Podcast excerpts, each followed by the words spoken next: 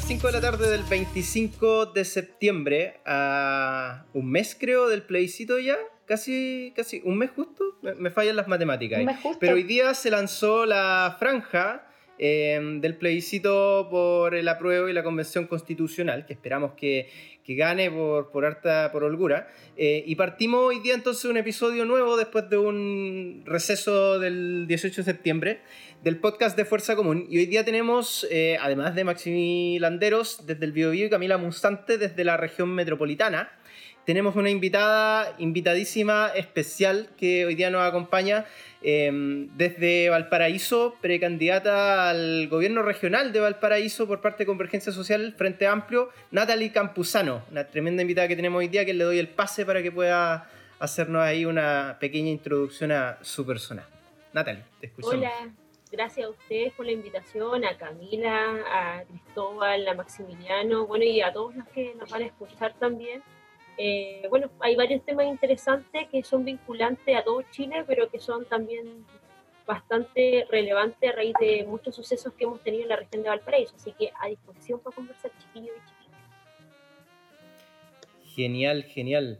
Bueno, hay un tema, al margen de todo lo que pasó hoy día con la, con la franja, de todo lo que ha estado pasando con los dichos del gobierno, la crisis COVID y todo esto que sigue aquí golpeando al país desde todos lados. Hay un tema que igual eh, hizo noticia en la agenda internacional súper fuerte a nivel a nivel local. Ha tenido eh, réplicas por parte de cancillerías, por parte de expertos, expertas de todo el mundo, eh, que es el tema de em, el desaire que hizo el gobierno al Tratado de Escazú, que fue igual apoyado desde un comienzo por, por Piñera en algún minuto, y que hoy día dicen que no, que no es necesario porque em, vivimos en el paraíso ecológico chileno, según el gobierno. El oasis. bastante fuerte en realidad, el oasis, el oasis chileno, otra, otra, otra versión más del oasis ahora ambiental y que por lo tanto el tratado no es necesario. ¿Qué pasa con, con, eso? ¿Qué es lo que hoy día está pasando? Hoy día hubo una actividad igual eh, en relación a eso en la región metropolitana, entiendo, estuvo el representante de, de la campaña por Escazú. Eh, Camila. El champion. El champ, champion. Estos términos de cancillería que usan a nivel de...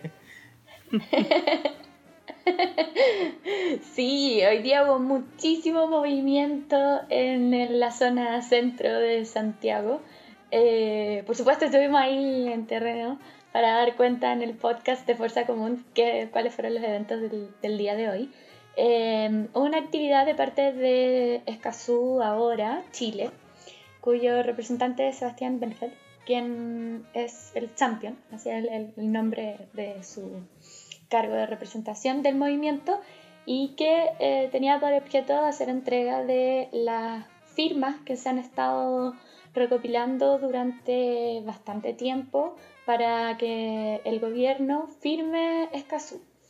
Esta cifra creo que llegó como a 27.000 al momento en que eh, el champion llegó a la moneda, así que era una cifra bastante alta, además en consideración a las firmas de muchísimas organizaciones sociales, un proyecto de ley en la Cámara de Diputados, un proyecto de ley en el Senado, entonces eh, bastante apoyo hacia la firma del acuerdo de Escazú, pero bueno, el gobierno ya dio su postura em, en, en, orden a no firmar este acuerdo, a no ratificarlo y no hay vuelta atrás. Mañana era el último día en que se podía ratificar este acuerdo. Por otra parte, igual em, partidos de oposición en un colectivo llamado Medio Ambiente Oposición estuvieron presentes ahí eh, señalando mediante un lienzo y algunas palabras eh, el malestar dentro del mundo del medio ambiente, independiente que sean desde organizaciones sociales eh, muy grandes como los Escaso movimientos políticos, Em, esto es un tema que genera, yo creo, mucho malestar a nivel de población por todas las crisis ambientales que se viven en Chile, las zonas de sacrificio, la mega sequía, la desertificación de los suelos, la contaminación. Entonces, claramente que había mucha em, esperanza, por decirlo de alguna forma, que la firma de este acuerdo viniera a, otorgar una serie de derechos que actualmente en Chile no están siendo respetados, sí reconocidos, pero, algunos, pero no respetados. eh, como lo son la justicia ambiental, la participación ambiental ciudadana vinculante, también la protección de las y los activistas y el acceso a la información ambiental.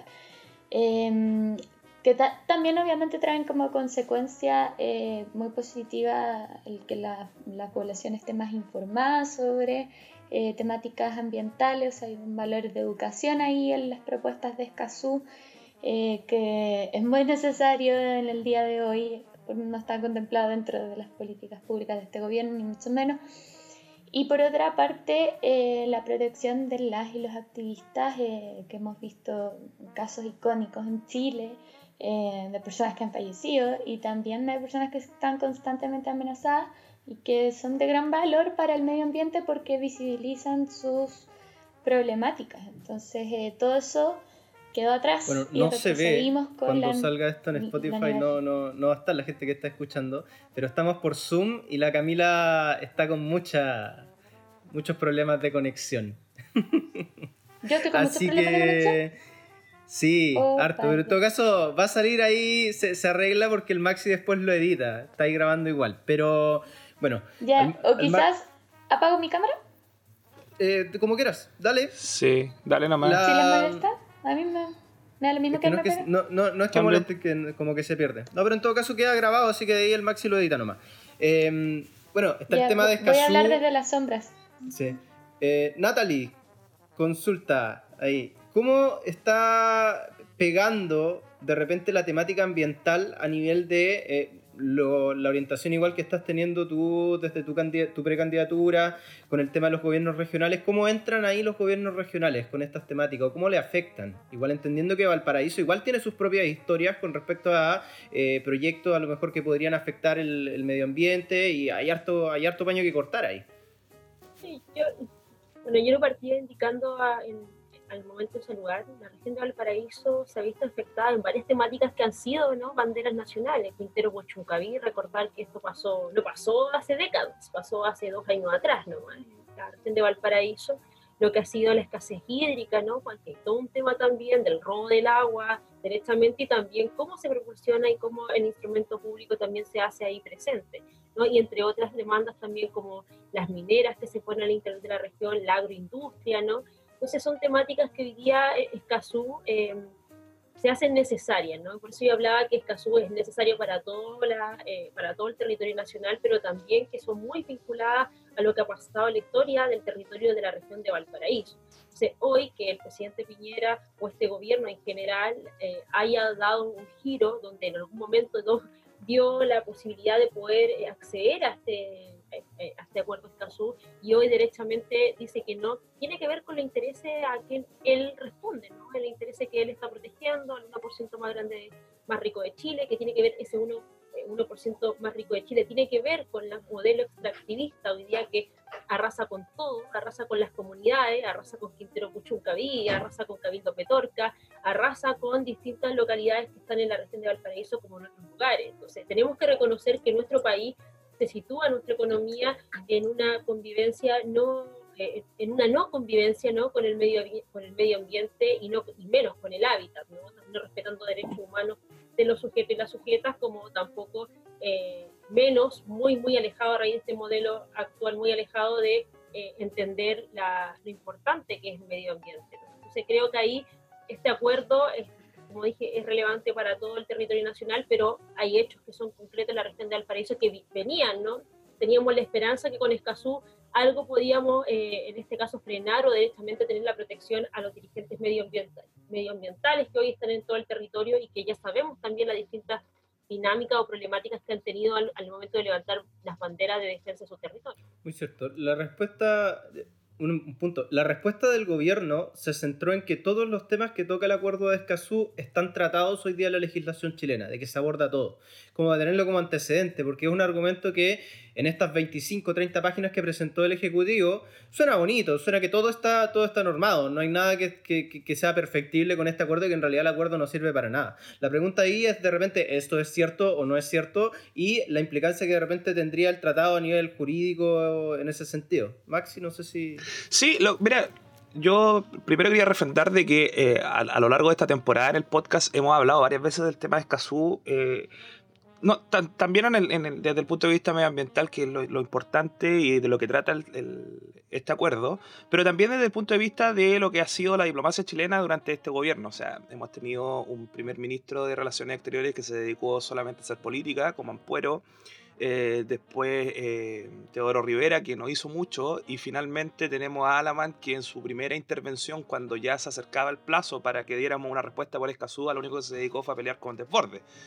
Eh, dicho eso, respecto a las implicancias que tiene el, acuerdo, eh, obviamente el acuerdo genera avances que en la legislación medioambiental que nosotros tenemos no existen. Ya la defensa de los protectores y de los activistas medioambientales, el acceso a la información, eh, la participación en los sistemas de evaluación de impacto ambiental, que a pesar de que nosotros tenemos una legislación que fue pionera, fue pionera en los 90, ya no es pionera a esta altura de la, a esta altura de la historia.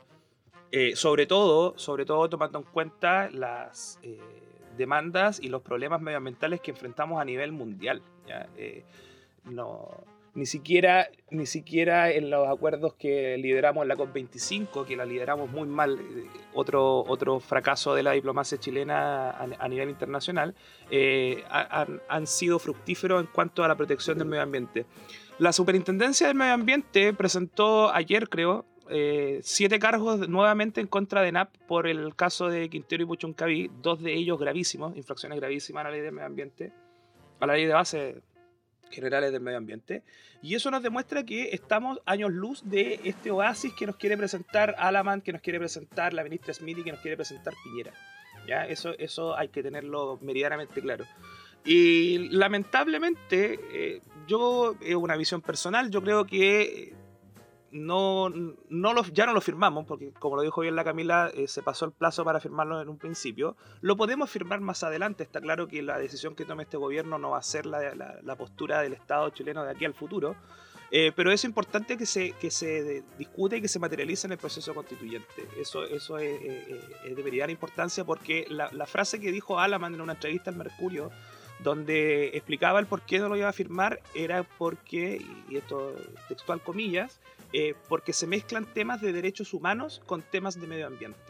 Y eso demuestra el no entendimiento que tiene este gobierno sobre qué es lo que es el medio ambiente y cómo el derecho humano a un medio ambiente libre de contaminación y sano, como le dice el acuerdo, es importantísimo. El otro día leía la columna que publicó, de hecho, la misma, la Camila, Camila Musante acá, eh, con respecto al tema de derechos humanos y vida. Ahí hay, hay harto que cortar porque es bastante fuerte en realidad los dichos de, de, Alaman yo creo que a cualquiera lo dejan medio descolocado porque da cuenta de una desconexión total con respecto a lo que se entiende por derechos humanos que efectivamente se refieren al medio ambiente como un derecho también. Pero es brutal, es, brutal. Yo encuentro que en realidad es, es, no entender a dónde va esto, pero también te da un panorama de realidad. O sea, acuerdo de Escazú, no acuerdo de Escazú. Con esta constitución y con este gobierno avanzar en temáticas medioambientales simplemente no es posible. Sí, yo quería eh, agregar algo más a lo que ya han dicho. Em, y es que igual choca harto esta frase como de mezcla medio ambiente con derechos humanos, como si no tuviesen nada que ver. Em, y como si también el ejercicio del de, derecho a un medio ambiente sano, no solamente libre de contaminación, sino que un medio ambiente sano, eh, condiciona el ejercicio de otros derechos como la salud, como la vida incluso, la integridad física, eh, también la integridad psíquica y otros componentes que, mm, u otros factores que se cruzan a la hora de enfrentar problemáticas medioambientales como el sector socioeconómico, el género, eh, el factor geográfico, de etnia también. Entonces, eh, es curioso que, o, por lo menos choca mucho esta frase de no entender que la protección al medio ambiente está íntimamente ligada con la protección de derechos humanos que no, no pueden cuestionarse en ninguna instancia y que incluso la protección al medio ambiente es un derecho humano en sí, por estar íntimamente ligada con, con la vida. Entonces, eh, eso como a modo de reflexión final sobre la postura del gobierno, aparte del análisis de, de Cancillería un poco que hacía Maxi, que me parece muy acertado. Y, y aquí quiero como aprovechar que está la Natalie para que nos cuente un poco igual cómo se vive desde la quinta región eh, estas temáticas. Sabemos que la quinta región es una fuente de problemas medio socioambientales y que mm, existen distintas posturas o formas de abordarlo. Y aquí igual quiero tomarme de otra cosa dentro de la contingencia, que es esta actividad que hubo hoy en, Plaza Dignidad de Unidas por el Apruebo y, y cómo de repente estos temas de medio ambiente se cruzan con, con el feminismo. No sé cómo lo ve Natalie, cómo lo ves desde allá, desde la quinta y, y qué, qué relevancia crees tú que que tienen abordar estas problemáticas desde eh, una mirada ecofeminista. Primero, eh, señalar que estoy completamente de acuerdo que, una, que, no hay que hacer la distinción entre derecho humano y en este caso el derecho, eh, en este caso de, temáticas medioambientales, relacionadas unas con otras y hay que verlos también. Y yo creo que, y ahí, y ahí paso a un tema que, que lo veo yo dentro del gobierno regional, actualmente yo soy consejera las herramientas eh, del poder local, tanto municipios como también los gobiernos subnacionales, que son los gobiernos regionales, son muy escasas, son muy escasas para determinar la determinación de, determinadas iniciativas que están en el territorio. Y una de las grandes preocupaciones que tenemos en la región de Valparaíso es que los índices de cesantía que están en la región son superior al nacional.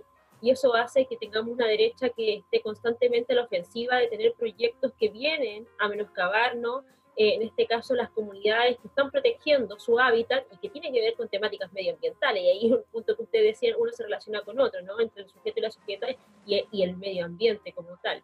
Eh, y, es por eso que nosotros eh, desde, desde el gobierno regional o desde nuestra candidatura también instalamos que los territorios deben tener mayor autonomía, tener mayor autonomía para defender, para definir y para tener mayor participación también en las decisiones del territorio lo que ha pasado en, en Quintero Puchuncaví, lo que ha pasado en otros lugares de la región, en las temáticas del agua, la agroindustria, las grandes empresas que se instalan en la región, no son consultadas con las comunidades, tampoco hay un plan estratégico de desarrollo, ¿no? que es vinculado con la necesidad de la gente y en este caso con lo que requiere, eh, con lo que requiere la región. Y eso pasa en otros lados. Es porque hoy día el privado se sitúa en un lugar y eh, visiona a raíz de su utilidad y qué tan conveniente en razón a su modelo, ¿no? a su modelo de, de utilidades de ganancia y no así el desarrollo armónico y complementario para una determinada zona. Entonces creemos ahí que hoy el centralismo actual que existe, cuando no existen las facultades para estos órganos, ¿no? estas instituciones, gobierno subnacional, gobierno regional o en este caso gobiernos locales, hace que el centralismo sea un aliado del, actual modelo del, del, capitalismo, del modelo neoliberal, ¿no? como tal, al no tener ningún tipo de participación democrática dentro de los espacios. Y ahí, por eso, mi punto eh, era que hoy, a raíz de la falta de legislación actual, ¿no? de la falta de autonomía, de, de, la precaria legislación en materia medio, medioambiental. Tenemos, ¿no? Tenemos ahí, bien lo decía Maximiliano, en los 90 fuimos pioneros, pero ya está, ¿no? Ya hoy no somos pioneros, hoy ya estamos bajos en los indicadores recordar lo que pasa en Quintero Puchuncaví, recién ahí se alertó ¿no? a las institucionalidades que había que hacer modificaciones y con mucho no tira y afloja de eh, lo que era modificar, porque eso generaba que se, pudiese, que se, eh, se el actual modelo en ese determinado territorio y también para las otras lógicas también de, eh, de ese mundo empresarial y de industria empresarial ¿no? en, en el territorio. Entonces ahí Escazú viene a ser clave porque nuestra legislación es muy bajita en esas regulaciones y sub pone otras estándares, ¿no? Y pone estándares que son importantísimos para mí, como por ejemplo el estándar de participación. Hoy día el Servicio de Evaluación Ambiental tiene mecanismos, pero tiene mecanismos que son muy, muy, muy escasos, muy, muy precarios, ¿no? De una participación casi de, documentación. Y creo que esta sub elevaba ese nivel de participación de los territorios y que hacía conversar a los territorios, ¿no? incluso el modelo de desarrollo que querían, que el modelo de desarrollo tiene mucha relación con pensar en ese modelo de transición, de un modelo muy industrializado en determinadas zonas del país, un modelo muy extractivista, o un modelo de transición que tuviese una convivencia ¿no? con el medio ambiente como tal. Y creo que esa es la mayor preocupación que tiene este gobierno, de cambiar las actuales lógicas del modelo, del mercado, del modelo económico, porque saben eh, que hoy se nos viene, bueno, la apruebo de la Convención Constitucional y que el acuerdo Escazú también venía a ser muy beneficioso a tener mínimos para lo que es la creación de esta nueva carta me, me quiero quedar con una, cuestión que dentro de la conversación me, me vino a la mente en una, en una clase de responsabilidad ambiental, eh, cuando hablamos de pioneros, de, de, que ya no somos pioneros, hay una cuestión que hay que tener súper clara de, de, cara al proceso constituyente y es que en Chile no es, eh, más allá de que la constitución diga el derecho a vivir en un medio ambiente libre de contaminación, en Chile es legal contaminar. ¿Ya? Eso es una cuestión que no se, conversa, no se conversa muy claramente. Es legal contaminar. Lo ilegal es contaminar fuera de las normas que te permiten contaminar. ¿ya? Y ese también es un cambio de switch que tiene que venir en una, en una nueva regulación constitucional y Escazú eh, llevaba eso en cuanto a la, eh, nos llevaba a esa discusión en, cuanto a la participación de las comunidades en las que se instalan industrias, en las que se instala manufactura, ya para entender de que el tema no es simplemente contaminar dentro de la norma, el tema es se puede instalar una industria contaminante más o menos eh, nociva dentro de, cierto territorio, ya no hay espacio, ya no nos queda billetera de carbono para poder seguir con este modelo extractivista, este modelo contaminante. Ese es el cambio de switch que hay que llevar a, la, a la, discusión constituyente. Quería tomar un poco lo último que habían dicho, porque mm, igual es importante pensar, si bien como todas las críticas que se le pueden hacer al gobierno por su postura de no haber ratificado Escazú, eh, tanto en lo que eso significa en materia de derechos humanos, como problemas socioambientales y además relaciones internacionales, igual es importante e interesante analizar qué es lo que va a pasar eh, de cara a un proceso constituyente con todas esas temáticas y cómo las podríamos abordar o incorporar en la elaboración de un nuevo texto constitucional. Y aquí igual abro como la, la palabra para saber un poco qué piensan en el panel si es posible, no es posible, porque mm, este tratado igual es, un, tratado pionero en, materia de derechos humanos, sobre todo eh, con la protección de las y los activistas. Em, ¿Y qué otro tipo de eh, conceptos se pudiesen incorporar a estos elementos, a estas cuatro ideas, cuatro ideas fuerzas o, o ejes del Tratado de Escazú? Que son relevantes porque, claro, sabemos los puntos de participación, información, justicia y protección a las y los activistas, pero quizás dentro de la realidad nacional alguno que tuviésemos que reforzar más en un sentido u otro sentido. Em, abro la palabra para escuchar opiniones. No sé si Cristóbal que estaba hablando ya en esa línea o no. Sí, mi, mi pregunta en realidad era muy similar ah, a esa y era la idea de cómo, de cómo estos tratados que no se firman eh, estos insumos que salen y que quedan ahí porque el gobierno no, no los toma, se incorporan, cómo se incorporan a una, a una constitución y si es viable incorporarlos o no, porque de repente cuando uno le pregunta a la gente, claro, hay que incorporar todo esto a la constitución, pero igual eso nos abre y nos vuelve a abrir el debate con respecto a si esta constitución va a ser una constitución mínima, una, una constitución de derecho, una constitución larga, corta, si vamos a incorporar todo lo que dice Escazú, que tiene relación con muchos proyectos de ley, que de repente tienen más sentido traspasarlos por ahí que pasarlos por una constitución, o si vamos a incluir cuestiones generales dentro de la misma constitución, de repente eh, va a depender de eso. Eso no está, está por definirse. Contrario a lo que se, suele decir, la, constitución no está escrita. todavía no hay reglas ni siquiera para saber cómo se va a escribir esto. Y de repente eh, tomar en consideración esto, estos acuerdos, este el acuerdo de Escazú precisamente para tomar algunas señales con respecto a lo que hay que incorporar y lo que, y lo que no. Pero también de repente lo que tiene que quedar para la agenda legislativa en el futuro. Sí, mira, la la respuesta, desde mi punto de vista, es, más simple de lo que pareciera. El tema de, hablar de Escazú, de tratados internacionales de derechos humanos y de cómo se concretizan en la, una realidad nacional, no, cuando uno quiere llevarlo a la discusión constituyente, no es precisamente para que eso se explicite o se, se, tome y se pegue en la, en la constitución.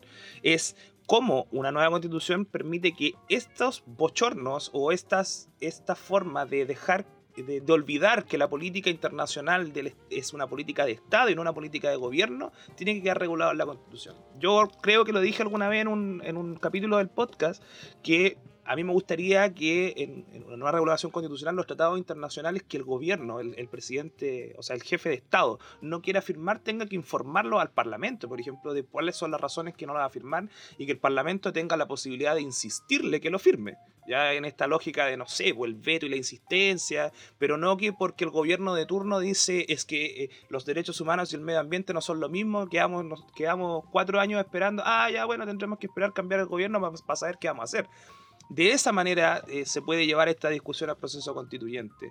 Porque obviamente lo, eh, Escazú, firmado o no firmado, se va a concretizar en legislación ordinaria, no, no, no a nivel constitucional.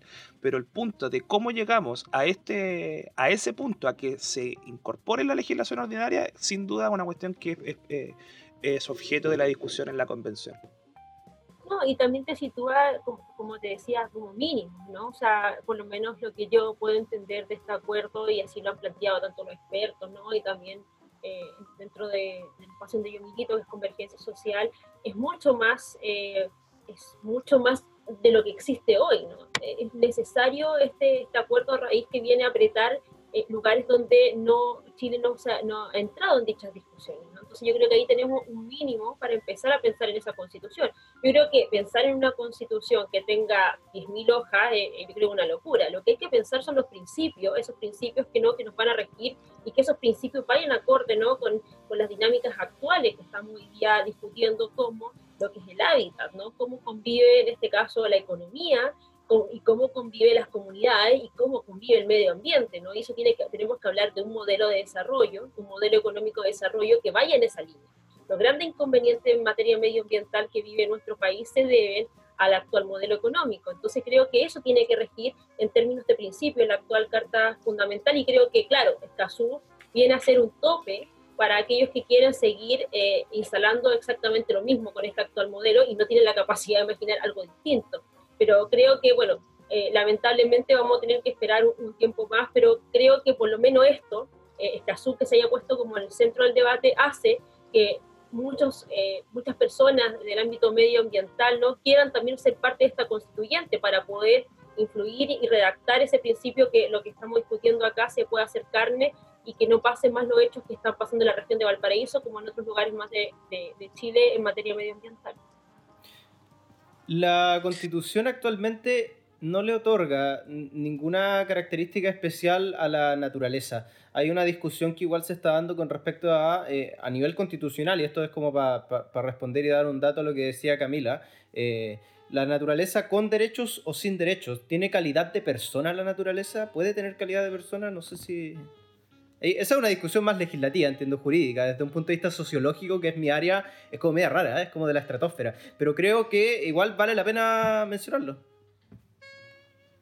Ay, no, Nati, ¿quieres responder tú primero? Sí, no, es que yo lo he escuchado, mira, esto, aunque Cristóbal lo, tira como, talla, yo lo he escuchado en debates familiares, como quién es primero, ¿no? Yo creo que el, ser, la persona... ¿Los perros o eh, los es que hay un debate, incluso que la gente lo caricaturiza, ¿no? Pero, pero que son preguntas, ¿no? Preguntas que a raíz de que se han normalizado de que el, la persona, en este caso incluso de una manera muy, muy, muy, masculina, que el ser humano en su primera instancia estaba al centro de todo, ¿no? Después, bueno, la persona, incluyendo la mujer, eh, yo creo que eso ya no está. O sea, hoy día lo que te ha dicho, lo que, lo que es el cambio climático, lo que hoy se entiende por nuevos tipos de economía y por las crisis que estamos pasando, por esta misma pandemia, ¿no? Una serie de otros elementos, te da a entender que tenés que pensar que tú no eres el centro del universo. El sujeto y la sujeta no somos el centro del universo, convivimos, ¿no? Con otros seres eh, que tienen distintas formas, ¿no? Que son distintos a nosotros, ¿no? Que tienen otras prioridades también.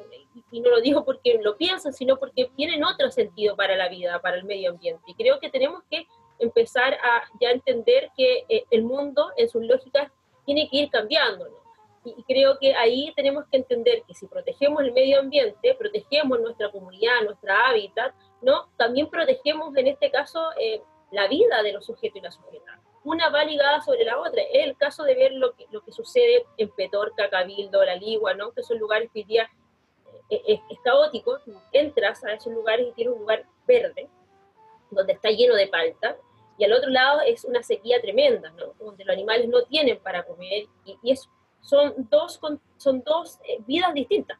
Y ahí tú ves que el Estado chileno, ¿no? porque hay no de gobierno, sino que el Estado en su conjunto ha, privilegiado ¿no? la economía nacional de una agroindustria, ¿no? que va en desmedro de los sujetos y las sujetas, es decir, destruyó el medio ambiente que estaba ahí, destruyó lo que estaba y hoy los costos los están pagando las personas que habitan ahí, ¿no? Que con condiciones evidentes, con mayor precariedad, ¿no? En su mayoría con feminización de la pobreza eh, y, con, eh, con, problemas de, de, salud, ¿no? Por no tener tampoco los elementos, un elemento tan esencial como el agua. Entonces creo que es un círculo que debemos entender que convivimos como tal. Si no entendemos esa palabra, que convivimos con otros seres y convivimos con la naturaleza y no somos el centro del universo, yo creo que efectivamente podemos tener eh, un país distinto, un mundo distinto, y eso efectivamente también lo tenemos que pensar en esta nueva constitución, como las dinámicas de los principios que queremos en esta constitución para los 50 años que se vienen, o los 40 años que vamos a pensar en ese nuevo Chile en materia económica, en materia de derechos sociales, ¿no? en, una serie de elementos que creo eh, que hoy debemos cambiar inmediatamente el, el, hacer clip inmediatamente de que debemos cambiar todo lo que existe, porque el mundo nos está pidiendo cambiar lo que día existe, o sea, ya hay ejemplos de ello, ya tenemos crisis en determinados lugares. Yo creo que un poco en la línea de lo que dice la Nati, como las crisis socioambientales ya se instalaron. Así como eh, mucha gente habla de el cambio climático, cuando, cuando veamos los efectos, eso ya está sucediendo. Los efectos del cambio climático ya lo estamos viendo. Eh, las crisis ambientales ya se instalaron y no hay vuelta atrás. Llegamos a un punto de no retorno. Entonces, creo que eh, lo que plantea Cristóbal no, no solamente es algo jurídico, sino que también es algo bastante filosófico, porque tiene que ver de cómo entendemos eh, que los seres humanos se relacionan con su entorno y qué rol juegan dentro de él. Entonces, eh, aquí bien hay distintas posturas, algunas en construcción todavía, eh, si es que ponemos al ser humano al centro de todo, si es que ponemos a la naturaleza al centro de todo, o si es que entendemos que eh, uno forma parte del otro y que juntos son parte de una red gigante, eh, mucho más compleja de lo que podemos entender, pero que todos los elementos configuran parte de un todo que nos afecta no solamente las cuestiones que puedan ser obvias como los animales no humanos o los cuerpos de agua o los bosques, los glaciares, sino que también incluso el clima. Eh, y eso nos pone en otra posición que no es ni lo uno ni lo otro, ¿no? sino como una mirada un poco más integral. Y un poco lo que está diciendo la Natalie es que tenemos que repensar todo. Y aquí tenemos que también repensar una visión de mundo y una visión de mundo como país, es decir, cómo queremos que nuestro país, con todos los elementos que lo conforman, dentro de esos elementos las personas, se desarrolle. Y ese desarrollo también involucra un aspecto económico, por cierto. Aquí nadie está diciendo que nos vamos a ir a vivir a un bosque y comer de, de las plantitas o como el, discurso que se tiende a, tildar un poco como de hippie y restarle importancia, sino que todo lo contrario, empezar a ver una oportunidad de un desarrollo diferente al como lo hemos visto hasta ahora en términos económicos, pero también en términos sociales y culturales. Y yo creo que los impactos que podría tener el reconocimiento de los derechos de la naturaleza para nuestro país, considerando la cantidad de pueblos originarios que hay en él, considerando eh, lo disímil que es geográficamente y todos eh, los aspectos geográficos que lo hacen tan bello y maravilloso, además de, altamente eh, rico en muchísimos recursos como el hídrico, los bosques, etc. Em, va a tener también esto un, impacto a nivel cultural muy importante y a nivel social también, por cierto, que es muy importante, o sea, afectaría a todos los ámbitos de la vida de las personas y su desarrollo, no solo lo económico, que es lo que siempre se tiende a discutir y sobre todo se tiende a ver como antagónico del reconocimiento a los derechos de la naturaleza. Así que estoy de acuerdo con Natalie que hay que aprovechar esta oportunidad de repensar y cambiar eh, quizás el, paradigma. Había una forma de pensar, eh, estoy aquí me fui a la filosofía, pero el pensamiento, pues, no, no, no, cuando recuerdo esa corriente de pensamiento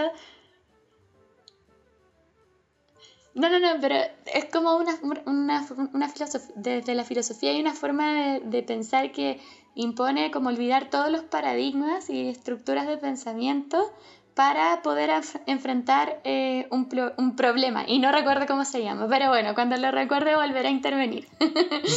filosófica la discusión. Ahí hay, hay, hay harto que, que, hablar. Si en realidad lo que, lo que de repente cuesta es tratar de aterrizar, creo yo, este tipo de temáticas que de repente son mucho de activismo. Quizás la parte medioambiental se suele reconocer como temática mucho más de activismo que de contenidos que uno pueda decir vamos a meter esto, esto y esto otro en una constitución. Entonces ahí, de cierta manera es que pensamiento allá, un pensamiento ecléctico. Pero entonces, yo creo que hacer el aterrizaje de esas cosas, una propuesta constitucional, eh, es complejo en la medida que también pasa por racionalizar todo el activismo que hoy día hay. Hoy día hay mucha discursividad, mucha potencia porque se acaba el agua, porque hay crisis de esto, porque la termoeléctrica, porque el activismo por el Alto Maipo, eh, se cerró Pascualama, recién se acabó. Eh, y de cierta manera transformar esto en un texto que uno pueda decir aquí tenemos la constitución que nos va a servir para proteger esto, de repente es medio complejo. Uno puede hablar del sistema de FP, del sistema de pensiones y queda como más o menos claro, tiene que llegar más plata. Nomás tiene que resolverse de una forma más solidaria y ya tenemos algo que ver. Pero en este caso de repente hay que empezar a meterse con lo que es los sistemas de reproducción de la vida y los mismos procesos de acumulación originaria basados en, la, em, en el uso de los territorios y en el uso de los suelos como si fueran commodities. La comoditización de la tierra finalmente igual es, uno de los motivos por los cuales se, la agenda ambiental hoy día se ha visto tan pausada, porque la tierra se tranza como se tranza el oro. Y eso igual es, brutal. Eso es la Los commodities. comoditización brutal. Hay, hay, hay, hay, una cantidad de material que uno puede empezar a revisar a nivel filosófico, de estudio sociológico lo que sea. Pero yo creo que lo importante igual es tratar de darle un aterrizaje a lo que se viene ahora, que es la parte constitucional y que es lo que igual más fuerte va a tocar, porque nos va a permitir amarrar muchas cosas. Hoy día la constitución es extremadamente permisiva, como decía Maxi. No hay no, puedo contaminar, puedo tirar, voy a afectar una multa, no me puedo salir de los márgenes de contaminar ciertas cosas, pero hoy día está permitido contaminar hasta cierto punto. Y, y eso no tiene, está, está, dispuesto por estos lobbies de, de, de, las agencias ambientales, de que la persona que hizo el lobby, de que la persona que fue, puso la firma. Yo recuerdo hace tiempo lo que pasó igual con termoeléctricas en Iquique, lo mismo. Era un cuñado de no sé quién, del de la empresa que puso la firma para el estudio de impacto ambiental, entonces era un chiste prácticamente. Y ahí hay harto hay harto que hacer con respecto, con respecto a ese tema a nivel constitucional. Mucho que, mucho que ver. Les quería llevar a otro tema, saliéndome un poco de la, de la pauta que tenemos ahí, para, para hablar algo de lo que, de, que surgió hoy día. No sé si tuvieron la oportunidad de ver la franja hoy día, que se lanzó la de mediodía. sí. ¿Qué le, ya, ya, les parece, ya, ya aparecieron algunos chistes, de hecho ya está dando vuelta la imagen repetida eh, del facho pobre y no sé qué otra cosa más que salía en la franja del rechazo y hay muchos memes con respecto a eso, de que no era Pablo Roca, era Pablo de Roca, de que Pablo de Roca era yendista, era como un, chiste, un chiste y una más más de cuestiones, sin embargo yo quería poner un punto antes de que pudieran hablar. Le falta fuerza igual a la franja de la prueba, creo yo. Pero a pesar de que quedan muy claros los contenidos, queda muy claro el llamado, de cierta manera, de repente ahí yo me pregunto, ¿la gente que está indecisa le llama más la atención la franja del rechazo o le llama más la atención la franja de la, de, la prueba con, con, la épica de la prueba? Si estoy indeciso, si no tengo mi voto de ese día y tengo sobre 60 años quizás. Pregunta así como para estimular la, la discusión. Yo creo que, o sea, comparto contigo, yo yo esperaba que hubiesen estado más, más power todas. ¿no? Mm. que está bien bajito. De hecho, yo, bueno, todos estamos acá en la, lo que es el espacio que Chile decía, ¿no? Estaba también como la estaba esperando, porque ahí habíamos visto la franja digital y esperábamos algo más, ¿no? Como pero no estuvo mal tampoco, así que también agradecer a los compañeros que hicieron ese esfuerzo, claro, pero me hubiera gustado algo más, más en términos de lo que decís tú, ¿no? ¿Por qué tengo que votar a prueba y convención constitucional si estoy mm. Igual el primer capítulo. Sí, pues no, estamos súper críticos y mala onda. ¿sí? Porque el primero, de hecho entiendo que hoy día en la noche también va uno y hay otro y van a ir cambiando, si puede ir. Pero lo que es hoy día, eh, creo que también todas las otras también se, se fueron en la línea muy épica, ¿no? Como lo que pasó el 18 de octubre, lo que se viene el 25, ¿no? Y la verdad, la de la prueba, la de rechazo, perdón, también la encontré mala. o sea, por ejemplo, la, de, la del Pacho Pobre, la verdad es que no entendí por qué repetía tantas veces que era la pintana. Es como que yo no sé si yo fuera la pintana, yo no sé si me gustaría que tanto que es de la pintana, como que me, hubiera, me hubiese molestado, como porque lo tiran como la pintana eso, ¿no? Como que la pintana fuese, fuese eso. Y creo que ahí la verdad es que también estuvo escasa. Igual estuvieron notables las de un minuto, ¿no? las de segundos, ¿no? Pepe Auto. Estaba el, estaba el, René Alinco tuvo, creo que fue la más corta que, la más corta que, que, que hay, que son, como un segundo y tanto, y que sale la página web nomás, para que vean lo que, lo que puso, pero de repente es como el, el, el, antiguo, el trabajo, trabajo, trabajo, que ganó la elección, hay que decir, ese, ganó la elección. Rosa Darik, Rosa sí. Sí, y ganó la elección y ganó, creo que fue primera mayoría ese, en ese momento a la, a la candidatura que iba y ganó. Entonces, de repente ese tipo de cosas eh, surgen, pero claro, ahí de repente cuando uno espera las franjas, de repente uno se imagina el nivel de desarrollo de, la, de las campañas electorales que se hacen en, que cuestan millones y millones y millones de dólares tipo Barack Obama, donde sacar una campaña presidencial alimenta a tres países africanos en tres años. o sea, el, el, gasto de cierta manera es de otro nivel, pero en este caso hay que esperar a, hay que esperar a ver. Ciertamente yo creo que la, el desarrollo de la franja suele convencer o no convencer o hacer regular a mucha gente muchas veces. Y va a ser importante ir viendo cuál va a ser el desarrollo, sobre todo porque hoy día en pandemia eh, la gente está en la casa y mira la tele. Igual la franja del mediodía está enfocada a otro target, a otra gente. De repente no, no la franja de la noche va a estar en otro lado. Entonces ahí hay un tema. Maxi, Cami, ¿cómo lo ven? Sí, yo, bueno, primero la pregunta al, foro es si, si, comen empanadas con pasa o sin pasa, para saber en, qué postura estamos. Por favor.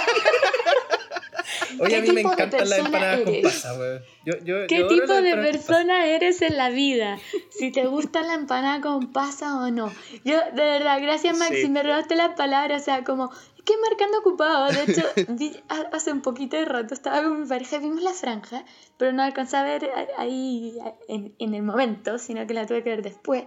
Y, ¿qué dijo esto? Esto no, no, no dijo absolutamente nada. A uno nos gusta la empanada y a otros no. Y aquí estamos todos. Somos todos chilenos. Lo importante es que todos comen todo el mundo come empanadas. Sí. Claro. Con paso sin con pero sin. Con, un vasito, con un vasito de vino. No, pero lo, lo que yo lo, sorry, lo, que, lo que yo iba a decir es que eh, sin, sin ser experto en el tema y todo, pero yo creo que eh, como ciudadano a pie frase cliché, pero mirando la franja, yo creo que la franja, la franja está muy pensada para. Hubiera, hubiera sido mucho mejor este, este inicio de franja si el plebiscito hubiera sido en abril. Mm.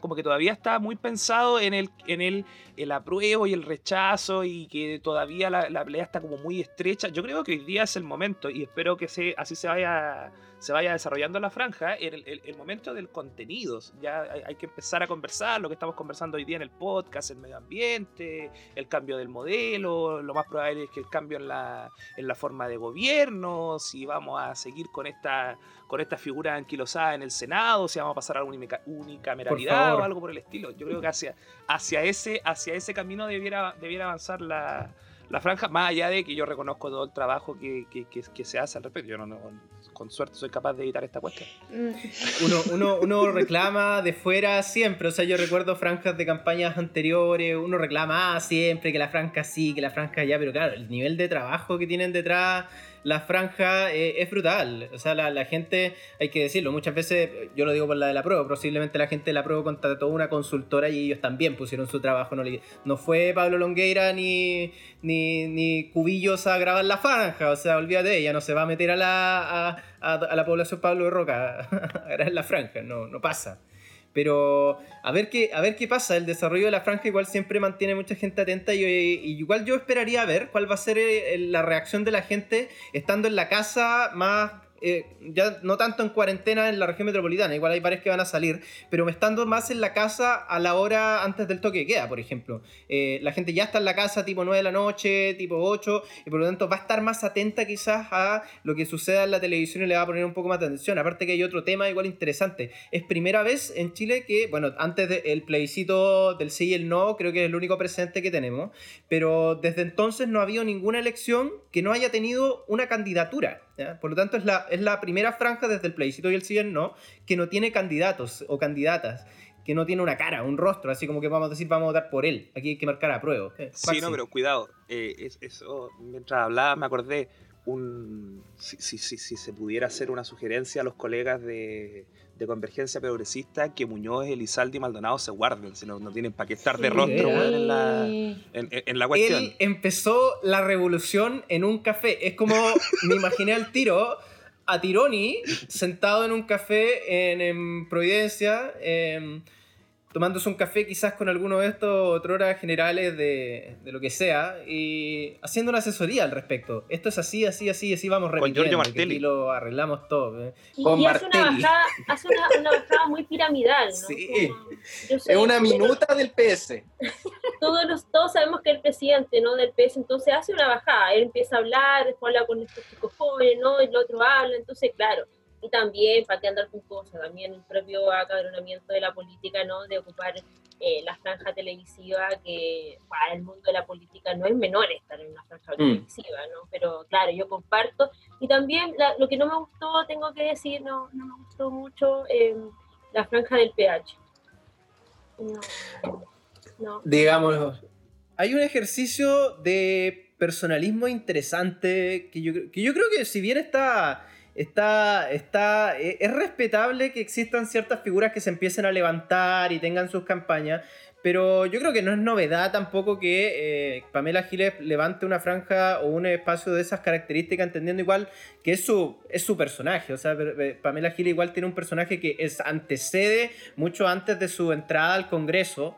Eh, gran parte de la clase política quizás la conoció entrando al Congreso, hay que, hay que decir eso, igual viene de otro mundo. Se conocía, para lo que lo mejor conocíamos, el tejimaneje que daba, se daba dentro, se conocía la mitad o más de la mitad o casi todos los periodistas que ya estaban asentados en el Congreso, no tuve que decirle hola a nadie ni empezar a conocer a nadie, los conocía antes, se tomaba el café con ellos en la cafetería del Congreso y sabe utilizar muy bien ese recurso. Entonces igual hay que mirarlo con con cuidado en términos políticos, ciertamente ahí cómo se va posicionando, porque es una carta, es un referente para mucha gente, no hay, que dejar de decirlo. Pamela Giles ha establecido un cierto liderazgo, el tema es cómo ese liderazgo igual de repente lo, se maneja a nivel de personalismo. Hoy día la gente igual está muy presta a criticar cualquier tipo de personalismo que vaya surgiendo y de que sale mucho y de que se nota mucho pero la idea de la abuela sigue calando, tiene crédito todavía. Pero hubiera, tenido, es, difícil. Hubiera tenido más sentido, o sea, al principio, en vez de decir Partido Humanista, hubiera dicho diputada Pamela Giles, como por ejemplo el cierre, el cierre de Pepe Out con esa, con esa puesta en escena tipo comunidad. Eh, ¿Cuánto se domingo, llama? domingo, eh, claro, es como una comunidad en Padre Hurtado, así, en la comuna, así, en la casa, en el patio, con los amigos y las amigas, haciendo un, asado de, lo que sea. Y todo, y vestido todos con un gorro. Y vestido, no, sé si comunicacionalmente pegará, pero vestido como Piñera cuando se bajó a comprar vino. ¿Cachai? Con guayabera. Con, con, gorrito. Oye, una cosa, mira, yo, yo compartiendo lo que dice ahí Cristóbal, ¿no? Como que hay que entender que Pamela Giles es una figura, eh, una figura que hay gente que la sigue, ¿no? Creo que suma, pero a mí la persona no me gustó su exceso de personalismo. Eso fue como muy yo, frente que la prueba y convención concepcional yo creo que desborda, ¿no? Mm. Con personalidades, pero no lo decía principalmente por ella, yo lo decía por el, eh, por el presidente del colegio de profesores. Y una frase que ah. yo, digo, yo digo como, de verdad ya pasó, de verdad ya como avancemos, que cuando dice, bueno, apruebo y muestra las fotos donde sale todo el, la, la fecha cuando se firmó el acuerdo, ¿por qué no lo hicieron ellos en el pueblo? Mucha, ¿cachai? O sea, si me preguntáis como, ya, ok, ya, listo, ¿cachai? Si todos te podemos tener una serie de interpretaciones, pero no podéis negar que estamos en un momento histórico, ¿cachai? O sea, pongámosle buenos todos para adelante, ¿cachai? Eso no quita que no podamos lidiar o, tomar un café, bueno, y conversar incluso entre, entre espacios políticos eh, o... Eh, em, militancias políticas para poder resolver o tener distintas visiones, pero creo que ocupar la franja de la prueba como para tirar palos mm. no, no, me, no, me, parece. Está de más. Está de, más. No, y no hay target ahí, sino, no, es difícil en realidad verlo, porque no, no estáis apuntando a la, la, gente en realidad, la chimuchina que haya, que haya ocurrido entre medio, una no le importa, otra posiblemente solamente la conozca un grupo muy reducido de la gente, y otra que tampoco te, te, te sirve para poner una franja, igual estáis apostando por candidaturas sin rostro, que son apruebo rechazo, y por lo tanto el foco comunicacional ahí hay que, hay que ponerlo bien fuerte en eso. Es como, es como si hubiera aparecido, yo pudiera haber entendido que a lo mejor hubiera salido esta idea de la, la crítica a, a, los presidentes y la presidenta Bachelet con los banderitas eh, frente a la moneda, el mano arriba de, del 2006, ya ahí te creo, podría ser una crítica, pero lo, otro es como, es como difícil verlo. sé cómo, cómo, lo ven, estoy sí, divagando. un poco divagando, pero es que daba igual para hablar sobre esto porque era como esperaba un poco. Bueno, yo no sé si, que también les quería hacer una pregunta. ¿Alguno de ustedes vio el lanzamiento de la franja de que Chile decía anoche, el evento? A las 22. ¿No? Conducido por Fabricio Copano. Yo vi una parte, yo vi una parte y después se, me, se me cayó después, pero vi una parte al comienzo, estaban haciendo un comentario. Bueno, igual había como mucha eh, expectación y, estábamos todas y todas así como, ah, ¿qué va a aparecer en la franja? Yo coincido un poco con lo que dice el Maxi, que está pensada un poco como en noviembre del año pasado. Em, igual como en la buena onda, como decía la Natal, eh, tampoco me quedó muy claro por qué el, el apruebo creo que mm, quizás como que faltó como cohesión entre, entre las distintas entre los distintos espacios del apruebo y convención constitucional como que no había una un relato entre una como entre un video y otro no había un relato sino que eh, no sé, de pronto estaban estas imágenes así rápidas, después el viaje de muchos colores de Chile Digno. Entonces, mm. como que. Sí, Chile Digno. la psicodelia, entonces como que como que tú estás ahí mirando toda esta información y con, en realidad no hay un relato. Algunos espacios sí tenían construido ese relato, pero al pasar al, siguiente eh, se, se caía un poco. Entonces quizás ahí un poco la franja puede estar reflejando una desarticulación entre las fuerzas que van por el prueba, puede ser. Y, sería, sí, sí. peliagudo, peliagudo el tema. Yo, igual creo que los primeros capítulos de las franjas, de cualquier franja, suelen tener ahí una saturación de contenido bastante grande. Siempre suele pasar. Es un error que no debería pasar. Ahí hay varios ejemplos que uno podría tomar que son a lo mejor comunicacionalmente más precisos, pero en este caso creo que hay que ir viendo el desarrollo que vaya teniendo. ¿Cuántos capítulos son de la franja? Son son, muchos, son, son, varios, son caletas ya. Entonces hay que ir viendo cómo, cómo va el desarrollo. De repente esto va, yo creo que siempre va mejorando. Los otros capítulos ciertamente van a entender, van a, van a ahondar en temáticas más profundas respecto a las cuestiones que se van a tocar, que se quieren poner en la constitución. Otros actores, actrices. Espero, por ejemplo, ver a la, la franja de la Fundación Jaime Guzmán, que se equivocó cuando escribió su franja y van a, van a estar por el... Por, por, por, que habían puesto convención constitucional Fundación Jaime Guzmán, una cosa así, pero habían cometido un error al inscribir su... Entonces, a ver qué va a pasar con eso. Igual, hay varias cuestiones ahí que, yo creo que hay que ir viendo, cómo, cómo se van desarrollando. Y yo creo que en realidad la bandera es una. Si acá el, el apruebo tiene que ser ahí el norte específico y de ahí para arriba construimos. Y votar seguro. Hay que ir vestido como la Javiera Contadora. De ahora. Eso fue lo que vi yo del lanzamiento del, lanzamiento de anoche. Sí, estuvo, ese fue el último de la franja digital. Oye, em, para ir cerrando ya el episodio de hoy día, eh, Natalie, algunas palabras de, de cierre, aprovechando igual la gente que escucha.